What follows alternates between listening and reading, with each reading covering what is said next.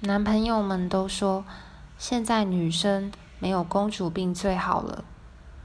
但当台北女生皱着眉头谈论税务、房地产或市长选举的时候，台北女生好像又不可爱了。可爱到底是什么？是马尾，还是双马尾？是笑起来的时候会先抿一下嘴唇？是看电影的时候会被吓一跳，让男生握住她的手。为什么可爱总与激情、雄性保护欲有正相关呢？